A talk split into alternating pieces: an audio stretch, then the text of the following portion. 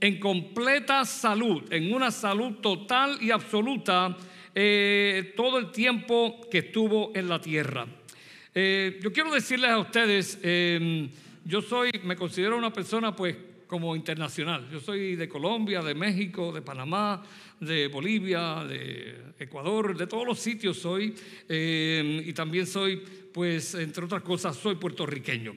Así que yo nací en Puerto Rico y me crié allí.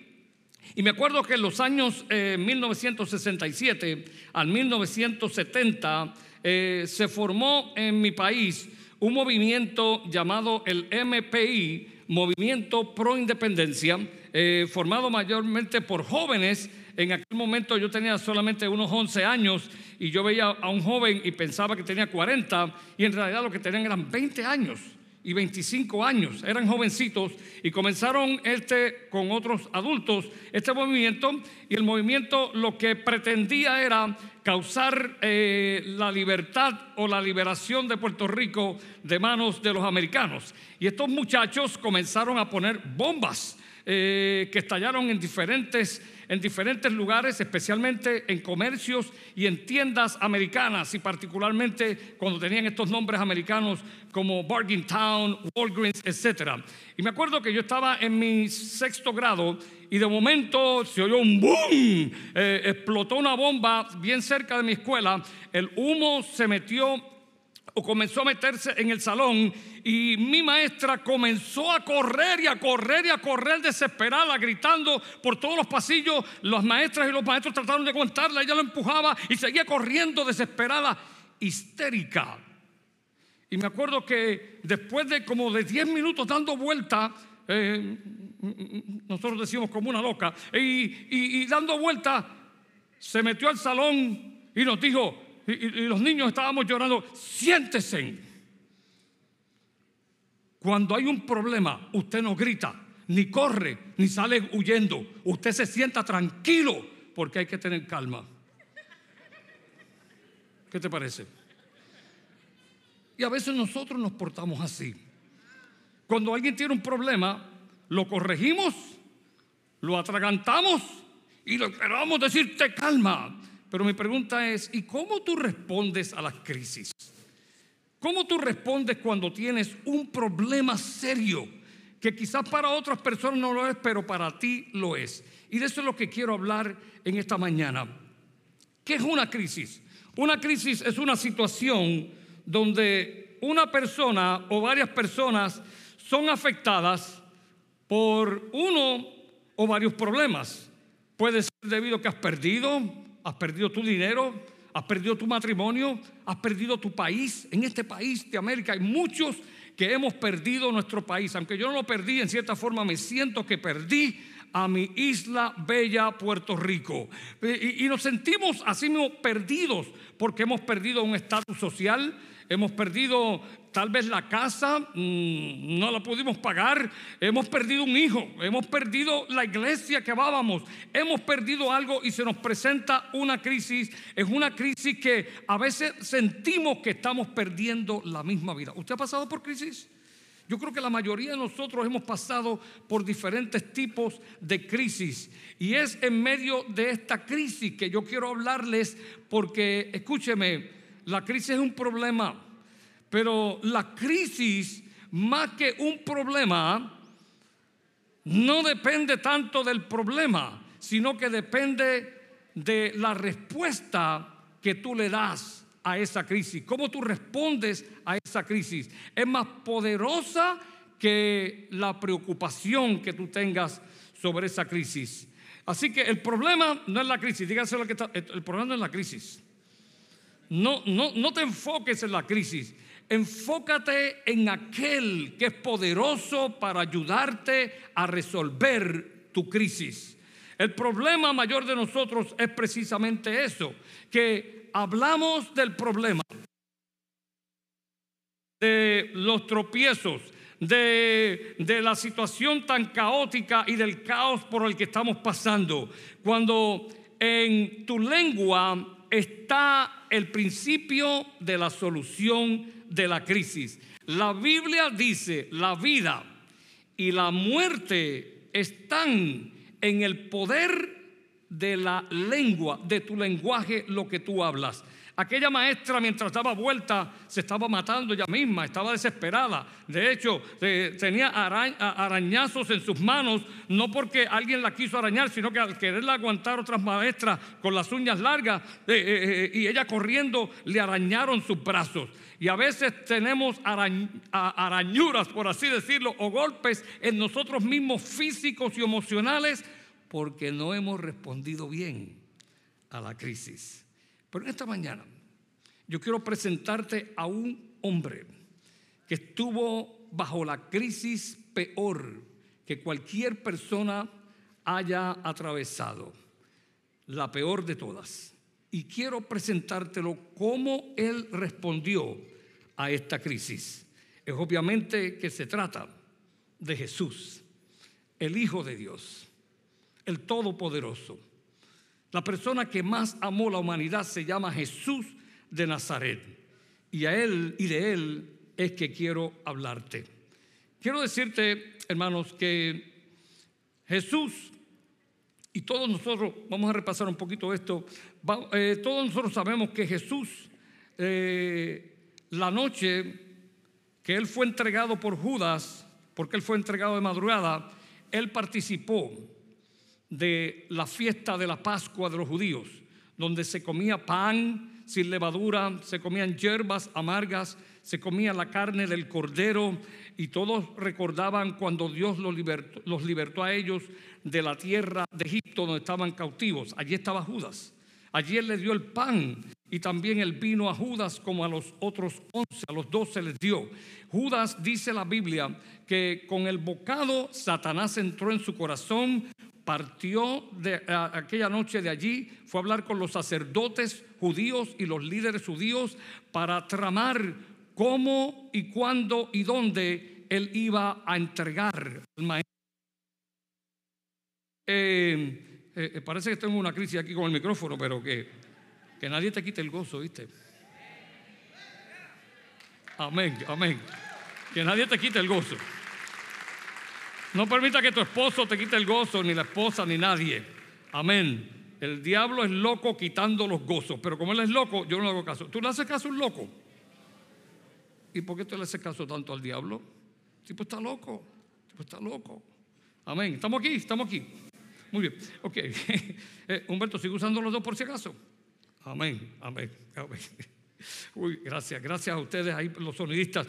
Eh, amén. Eh, en medio de esta crisis, que Jesús está atravesando, eh, quiero que tú eh, entiendas bien esto. Él estaba orando y tal vez desde las 11 de la noche estuvo orando en el jardín del Getsemaní, le pidió a sus discípulos que lo, lo ayudaran a orar ellos se durmieron, les volví a pedir que oraran, ellos seguían durmiendo. Jesús se, apartó un poco de ellos y comenzó a orar. Dice el evangelista que eh, él sudaba gotas como de sangre, dice Lucas, el doctor Lucas pudo describir, yo creo que Lucas parece que pudo observar cómo los capilares de Jesús se dilataron y comenzó eh, prácticamente a sangrar. Y esto es posible, médicamente es posible que por la presión que uno tiene en el cuerpo pueden ciertos capilares eh, desprenderse y, sangrar y uno ver la sangre en el exterior. Así que Jesús sudó gotas como de sangre y mientras oraba al Padre, él decía,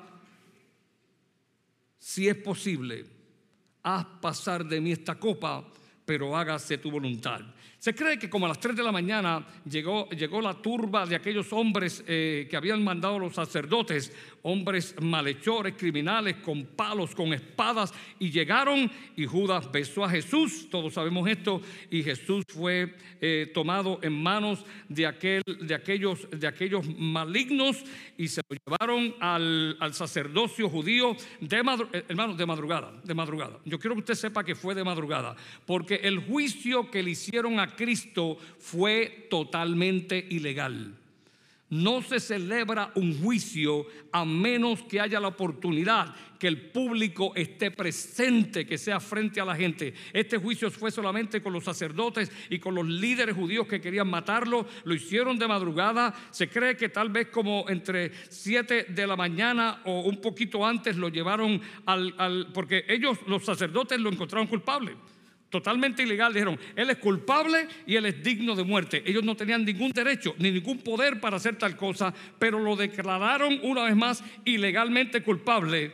Pero como los judíos no tenían poder judicial para sentenciar a nadie a muerte, entonces lo llevaron a Poncio Pilato, que era el gobernador de, de, Israel o de Jerusalén, porque estaba bajo el imperio romano, para que fuera el gobernador que tenía el poder de declarar a alguien culpable y para declararlo, eh, para que ellos pudieran crucificarlo. Poncio Pilato lo vio, lo interrogó, le preguntó, trató de ver cuán culpable era Cristo y les dijo a ellos, yo no he encontrado a este hombre digno de ninguna culpa, así que no lo, voy a, no, lo a sentenciar a muerte. Así que como ellos seguían reclamándole, él los mandó al rey Herodes a ver si el rey Herodes con más poder que Poncio Pilato lo declaraba culpable. Herodes lo examinó, tampoco halló nada de culpa y se lo devolvió de nuevo a Pilato. Volvió de nuevo donde Pilato y Pilato, con el famoso o la famosa frase se lavó las manos, lo entregó al pueblo para que el pueblo lo crucificase. Quiero decirle, hermanos, que Cristo ya lleva por lo menos 15 horas sin dormir, totalmente amanecido y llevado de un sitio para otro y siendo escupido, abofeteado y pateado Ahora, cerca de entre las 8 y 9 de la mañana, lo crucifican en la cruz. Diferente a todos los que se crucificaban. Primero, la mayoría de las personas que crucificaban no les mandaban a, cargar la cruz, lo llevaban donde estaba la cruz y allí mismo lo crucificaban. A Jesús lo mandaron a llevar su propia cruz. Por eso él dijo, el que quiera seguir en pos de mí, niéguese a sí mismo y tome su cruz cada día y sígame. Escuche, Jesús nunca te va a mandar a hacer a ti algo que Él ya no hizo primero. Ese es Jesús. Así que eh, Jesús cargó su cruz, pero diferente a todos los que antes crucificaban, no los azotaban tanto como Jesús, no lo golpeaban tanto, no lo pateaban, no lo cortaban. Jesús pasó toda esta carga se cree, hermanos, que los, los eh, se cree, no, se sabe que los que crucificaban en una cruz morían o en horas, pero algunos duraban hasta tres días crucificados. Casi siempre los que duraban más de un día o dos crucificados era porque sencillamente se les ponía en la cruz, se les clavaban sus manos y sus pies y se dejaban tranquilos. Y además se les daba de beber agua para que no se deshidrataran, se le daba un soporífero para calmarlos como especie de una, de, una anestesia para que estuviesen tranquilos, pero Jesús no duró tanto porque los golpes fueron tan y tan severos que los golpes de Jesús eran más que suficientes para haberlo matado sin aún haber sido crucificado. ¿Usted me está entendiendo? Así que eh, eh, esperamos que ustedes vean esta imagen ahí de Jesús siendo crucificado. Y ante esta crisis, ante esta crisis, escucha y mira ahora cuál fue la respuesta de Jesús. Recuerda, el problema mayor no es la crisis. Tu crisis puede ser familiar, matrimonial, económica, de estatus en este país, ¿verdad? o, que perdiste tu país, o perdiste tu empresa, o perdiste algo muy valioso para ti, quizás la casa aquí en la misma ciudad donde vivimos, el automóvil, o algo más que perdiste, pero el problema no es la crisis o lo que perdiste, el problema realmente es cómo tú respondes a la crisis. Y mira Jesús, la elegancia de Jesús. En medio de toda esta crisis, lo primero que hizo Jesús fue que su respuesta a la crisis fue el perdón. El perdón fue su respuesta. Lucas 23, 34 dice, Padre, dijo Jesús, perdónalos porque no saben lo que hacen. Este es el lenguaje de Jesús, un lenguaje de compasión, un lenguaje que en vez de mirarse a sí mismo, miró a otros que estaban en una peor crisis que él. la crisis mayor que tú y yo hemos podido pasar y podemos pasar jamás es la crisis del pecado. ¿Sabe por qué? Porque la paga del pecado es muerte, mas la dádiva de Dios es vida eterna en Cristo Jesús, Señor nuestro. Tú podrás tener todo lo que tú necesitas en la tierra, pero si tu vida de pecado no se arregla con Dios, tu vida final será lejos de Dios y de su presencia. Y dice la Biblia claramente que el lugar de aquellos será el infierno y no el cielo. Tu crisis mayor es el pecado y hoy Dios nos está llamando a todos a arrepentirnos de nuestros pecados, a buscarlo a Él y a seguirlo y a cambiar todo tipo de crisis que nos pueda afectar a nosotros. ¿Cómo vas a responder a la crisis del pecado? Es sencillo Pedro eh, eh, eh, le dijo a aquel, cree en el Señor Jesucristo, o Pablo y Sila, mejor dicho, y serás salvo tú y tu casa. No, no importa la situación que te encuentres hoy, si te arrepientes, hay salvación para tu crisis peor. Seguimos, seguimos en la crucifixión. A su derecha y a su izquierda están dos hombres. Eh, ninguno de los dos era bueno. Eh, algunos dicen el ladrón bueno y el ladrón malo. No sé, pero no hay ladrón bueno y ladrón malo, hermano.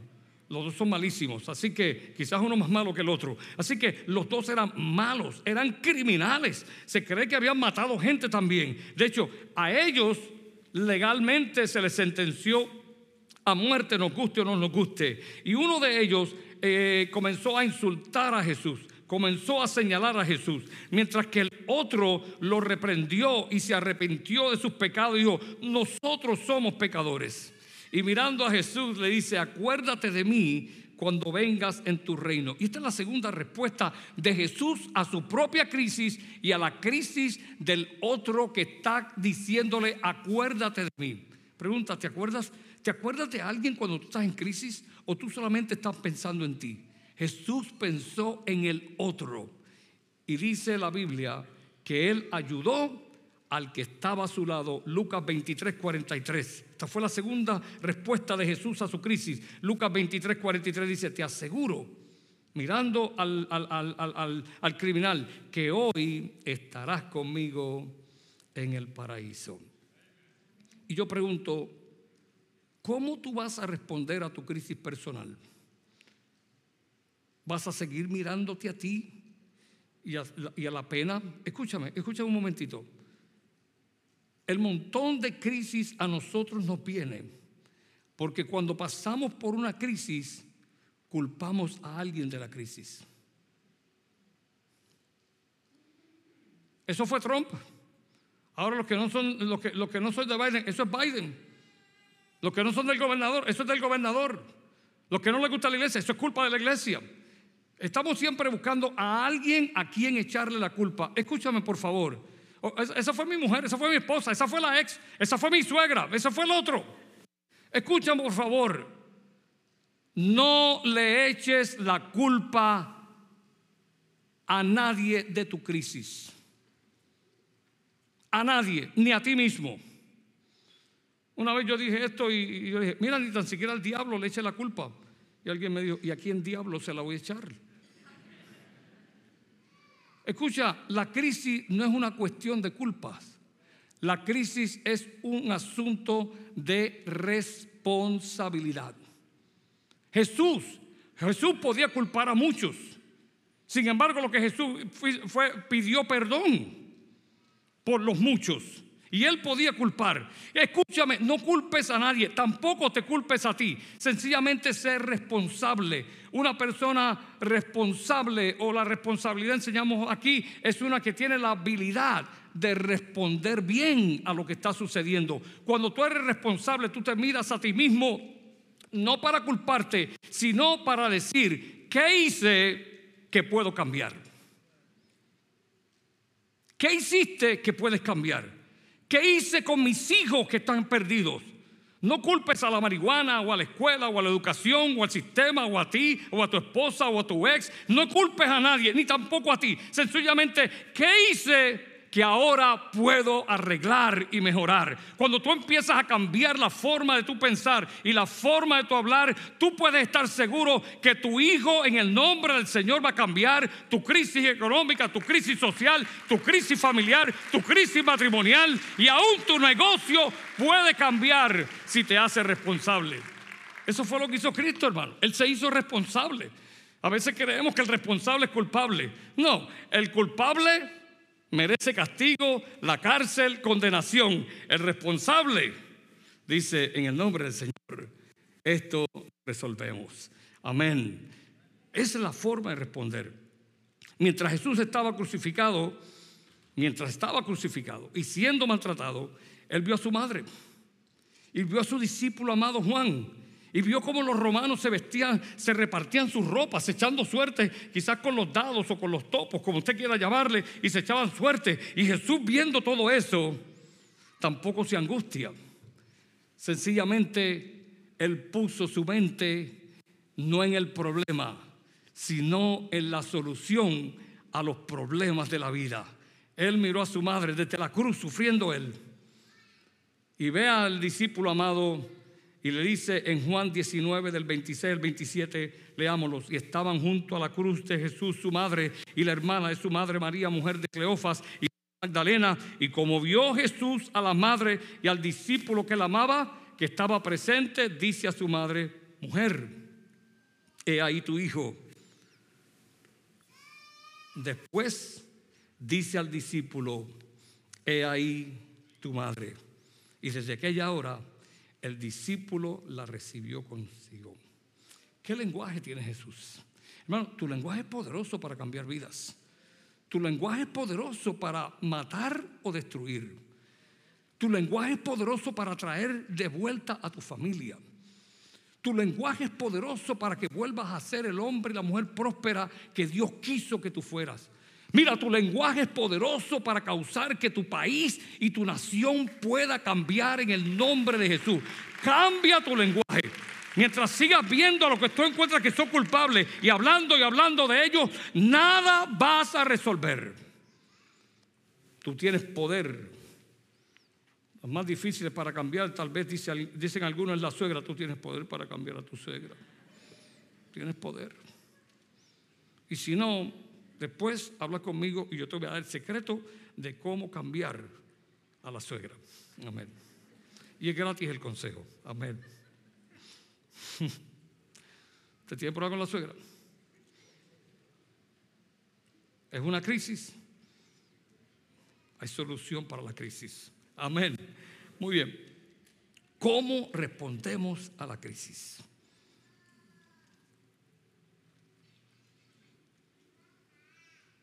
La cuarta, Jesús, después que había pedido a Dios, ¿verdad?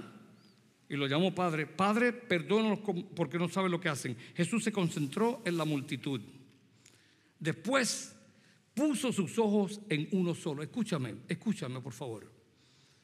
Para Jesús tanto vale la multitud como vales tú solito y tú solita. Tú tienes un precio incalculable para Jesús. Y tal vez a ti te da más atención que a la multitud. Porque toda la multitud no lo escuchó. Pero aquel solo al lado de él lo escuchó lo escuchó, lo sintió su vibración y su voz. Jesús está interesado en hablar contigo y en resolver la crisis. Aún lo hizo en medio de su propia crisis. Qué bueno que Jesús ya no está en crisis. Jesús está sentado a la diestra de Dios Padre intercediendo por ti y Él te llama por tu nombre para que tú salgas del lugar donde está. Así que habló de la multitud, le habló uno solo ahora le habla a su familia. Si tú entendieras lo que es ser la familia de Jesús. Algunos han dicho, yo soy hijo de Dios y yo respeto eso y lo quiero respetar y con mucho respeto te voy a decir no. No, yo no me atrevo a decir que tú no eres hijo de Dios, pero sí yo me atrevo a decir por la Biblia que no todos somos hijos de Dios. No todos. Todos somos criaturas de Dios creados por Dios, hechos por Dios. Pero la Biblia dice en el Evangelio según San Juan que Él vino a los suyos y los suyos no le recibieron. Pero a todos los que le recibieron, escucha, a todos los que le recibieron, Él les dio el derecho legal, el poder de ser hechos, de ser hechos quiere decir que no eran, que no eran, de ser hechos hijos de Dios. Si tú quieres ser hijo de Dios, tienes que recibirlo a Él como tu Salvador. Y no te puedes avergonzar. Hay gente que no se avergüenza, perdonando la expresión, de poca vergüenza, pero se avergüenzan de pasar al frente, frente a todo el mundo y aceptar a uno que es perfecto, a Jesús. ¿Por qué te da vergüenza? Hay otras cosas que deben ser vergonzosas. ¿Por qué te da vergüenza decir, hoy yo acepto a Jesús porque hoy quiero ser salvo, porque hoy quiero ser parte de la familia de Dios, porque yo no soy familia de Dios según la Biblia, a menos que acepte a Jesús como mi Salvador. ¿Está claro? Aquí está el pastor que te dice la verdad, aunque te duela. Pero esta es la verdad, hermanos. ¿Sabe, qué? ¿Sabe una cosa? La palabra de Dios duele a los que tienen que cambiar, pero a los que deciden cambiar no le duele, no le duele. Al contrario, es una medicina. Es mucho mejor que lo que usábamos en mi país, el yodo. Cuando había una, una peladura, nos echaban yodo y nosotros veíamos las estrellas y bajábamos hasta el infierno. Pero mira, la palabra de Dios no duele, la palabra de Dios cura al que quiere la cura y la solución a su situación. Hoy es día de salvación. Si tú quieres ser, y te lo voy a remachar de nuevo, si tú quieres ser parte de la familia de Dios, es necesario que lo aceptes a Él como tu Salvador porque él dijo, y a todos los que lo recibieron, a los que creen en su nombre, él, Dios, les dio el derecho de ser hechos hijos de Dios. No te quedes como criatura de Dios. En esta mañana tan preciosa, no te quedes como criatura de Dios. Sigue siendo criatura de Dios, pero es mejor ser hijo de Dios, la familia de Dios. Y Él va a interceder por ti y tú vas a tener una paz que sobrepasa todo entendimiento. Así que desde ese entonces el discípulo recibió a María, la madre de Jesús, en su casa y la cuidó todo el tiempo. Pero lo cuarto que dijo Jesús de la cruz, en su sufrimiento, en su, en su, en su, en su agonía, en su crisis, fue que él clamó a Dios en su desesperación. Adiós, pastor, pero Cristo estaba desesperado. Sí, porque él era humano. Escúchame, Jesús no murió meramente como Dios, porque Dios no sufre físicamente nada.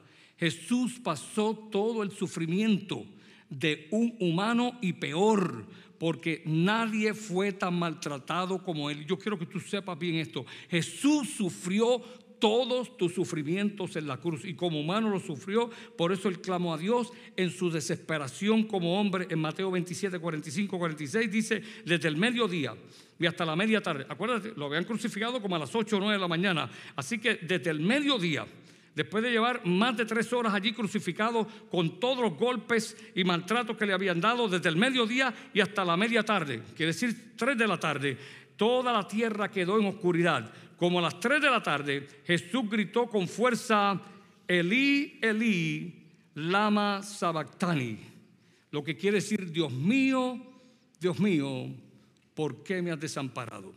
Yo creo que tú veas la diferencia aquí. En la primera expresión, Él lo llamó Padre, pero en esta cuarta expresión no llama a Dios Padre, lo llama Dios mío. Escucha, porque solamente un Dios justo puede darte o darle la espalda al pecado.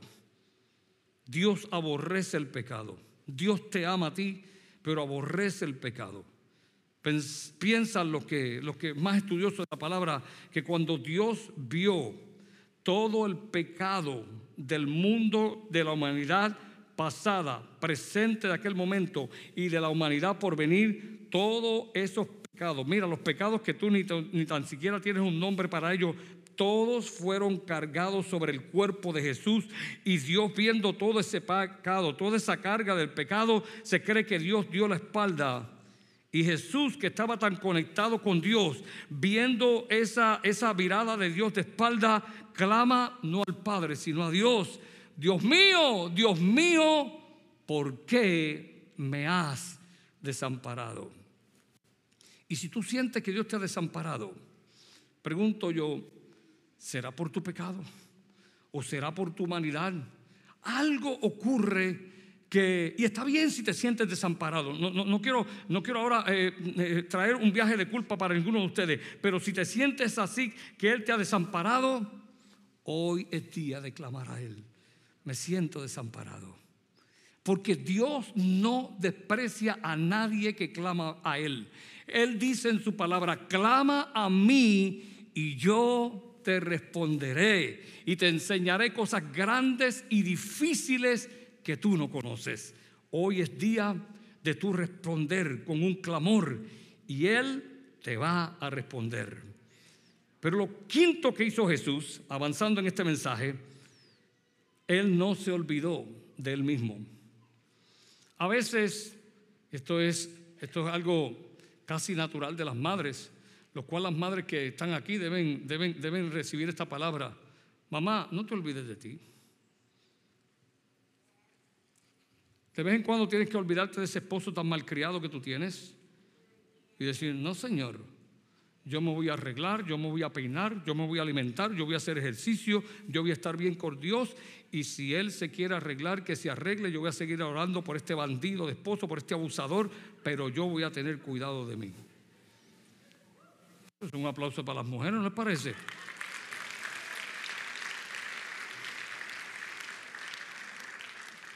Todas esas que aplaudieron, esposo, es porque usted a mí tal vez está abusando. No, no, estoy bromeando, estoy no, no, no, no, no, no, es para que despierten solamente. Amén. ¿Están aquí? Sí, hermano, a veces pensamos en todo el mundo, pero en nosotros. Jesús nos enseña, tienes que pensar en ti. Jesús ahora en su quinta palabra no se olvidó de él mismo. Y en Juan 19, 28 dice, después de esto, ¿después de qué? Después de haber pensado en todos los pecadores.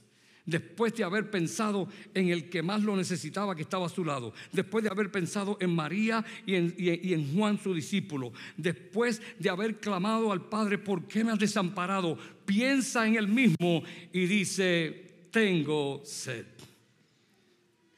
Es bueno que de vez en cuando tú digas lo que tienes necesidad. Las personas a veces tan orgullosas no sabemos pedir lo que necesitamos. Yo he sido, yo he como responsable de eso. No, no, no me atrevo a pedir. Y yo quiero animarlos a todos ustedes y a mí también que cuando tengamos necesidad, pidamos. El pedir no es en contra de Dios. El pedir por una necesidad es algo bíblico. Pero si tú vas a pedir, asegúrate que tú estés dispuesto y dispuesta a dar lo mejor de ti. Jesús ya lo había hecho. Jesús pidió, tengo sed. Y la gente le respondió. De mala forma fue, pero le respondieron, escucha, es posible que tú pidas y te respondas mal Sigue pidiendo, sigue tocando, que Dios va a traer a alguien que te responda bien. Y la sexta declaración de Jesús en su crisis, él declaró, poderoso, que la crisis, escucha, la crisis tiene un final. Escúchame, tu crisis tiene un final. Yo no sé cuál es tu crisis, pero tu crisis tiene un final.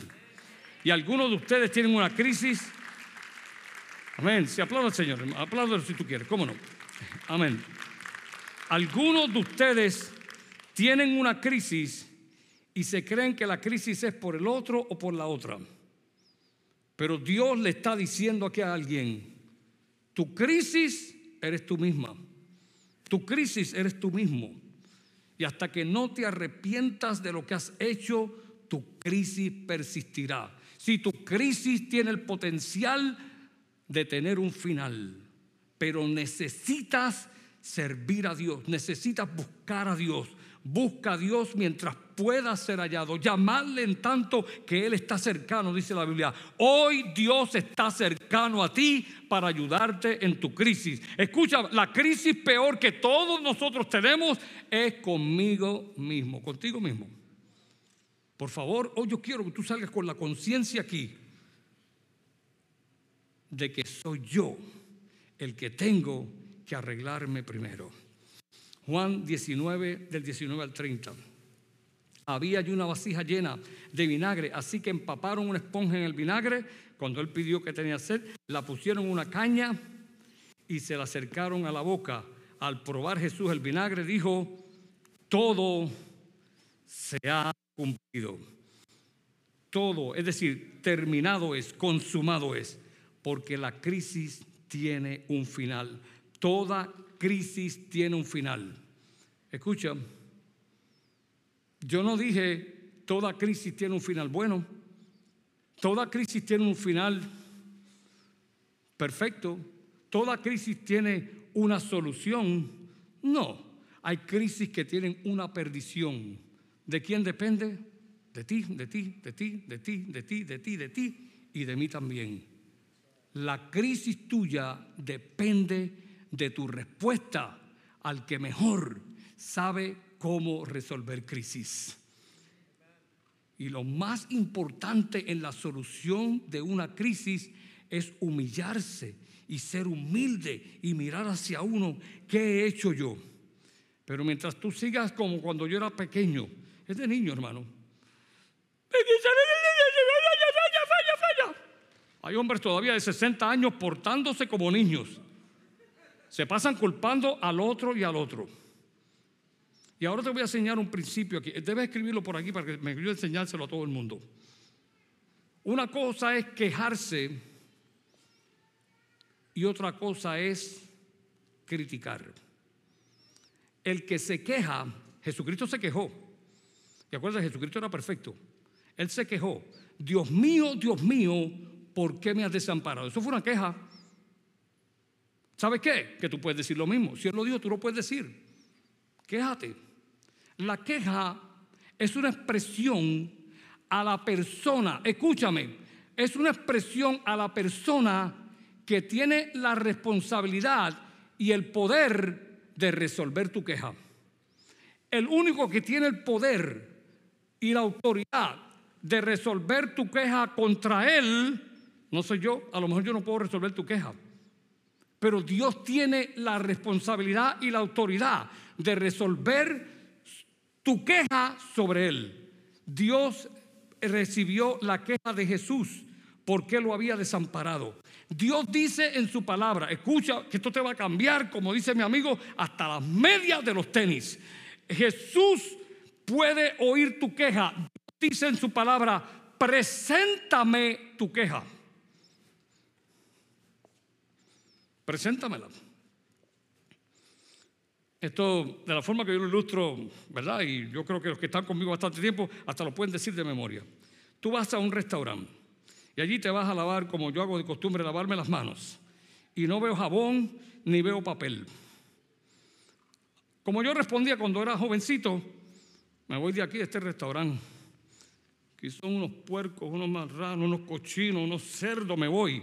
Eso es crítica. Ahora yo me quejo. Yo llamo al, que está a cargo del restaurante. Escucha, hermano, porque yo era peor que todos ustedes, pero yo aprendí. Hay un momento de aprender. Y ahora yo le he hecho al restaurante, al, al manager o al supervisor, por lo menos tres flores. Gracias por venir.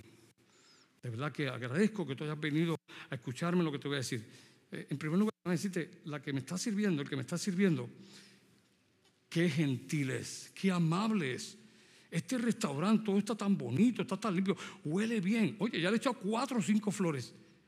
Y el pero lo dejo al lado, porque el pero cancela todo lo bueno que le dije. Le digo, quiero pedirte por favor que pongas jabón y papel en el baño, porque tú puedes hacer eso. Y lavar, para yo lavarme las manos, me quejé de él. Pero no le dije, tú eres un puerco y un cochino sin... Usted me está entendiendo. Además le dije las cosas buenas privadas. Hermano, ¿por qué tú no me dices siete cosas buenas de esta iglesia y del grupo de alabanza y de estas pantallas y de estas luces y de esta comunidad y de este aire acondicionado y de todo el sacrificio que hemos hecho? Entonces después yo voy a oír tu queja.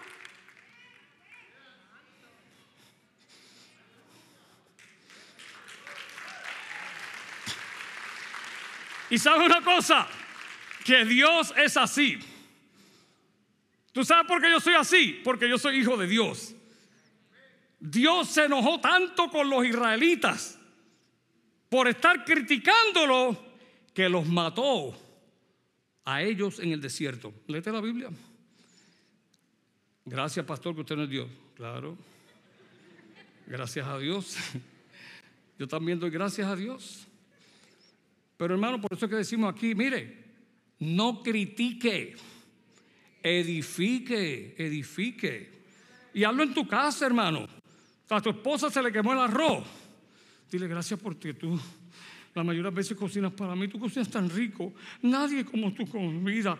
Mira, yo creo que yo creo que es mi lengua que parece que yo estoy perdiendo como el sabor. Me sabe como un poquito, tú sabes, un poquito, no sé si ahumado, qué sé yo. Aquí cambian hasta los matrimonios, hermanos. Es que tenemos que aprender a cómo hablar. ¿Y usted cree que yo sé cómo hablar? No, hermano, yo estoy aprendiendo con ustedes. Pero hay que ser humilde. Y tú decir, también yo, pastor, tampoco sé hablar. A veces los perros hablan mejor que yo, pastor. Ay, bendito, bendito sea el Señor, gloria a Dios.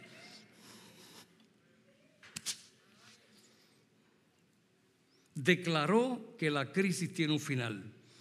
Y muchas veces tu crisis tendrá un final cuando tú decidas cambiar la forma en que le hablas a tu hijo, a tu hija, al vecino, al que trabaja en Publix, al que trabaja recogiéndote la basura, a tu esposa, a tu pastor, a tu amigo y aún a tus enemigos. Tienes que cambiar la forma de hablar si quieres resolver todo tipo de crisis. Si te lleva solamente esa, esa palabra nada más, tengo que cambiar mi forma de hablar para resolver todo tipo de crisis. Tu crisis tiene un final, pero depende de ti. Me gusta como dicen los americanos, it is up to you. It is up to you, baby. It is up to you. The change is coming, but it's up to you. Amen. Pero no salga de aquí sin resolver tu crisis. Y por último, Jesús, lo séptimo, después de todo, lo dejó todo en manos del Padre. Lucas 23, 46. Entonces Jesús exclamó con fuerza, wow, hermano, es que cuando tú sabes que Dios es tu Padre, Tú sacas fuerza de donde no tiene. En una vez vemos a Cristo moribundo que no tenía ni fuerza. Pero ahora lo vemos que cogió fuerza, exclamó con fuerza, Padre, en tus manos encomiendo mi espíritu. Y al decir esto, expiró.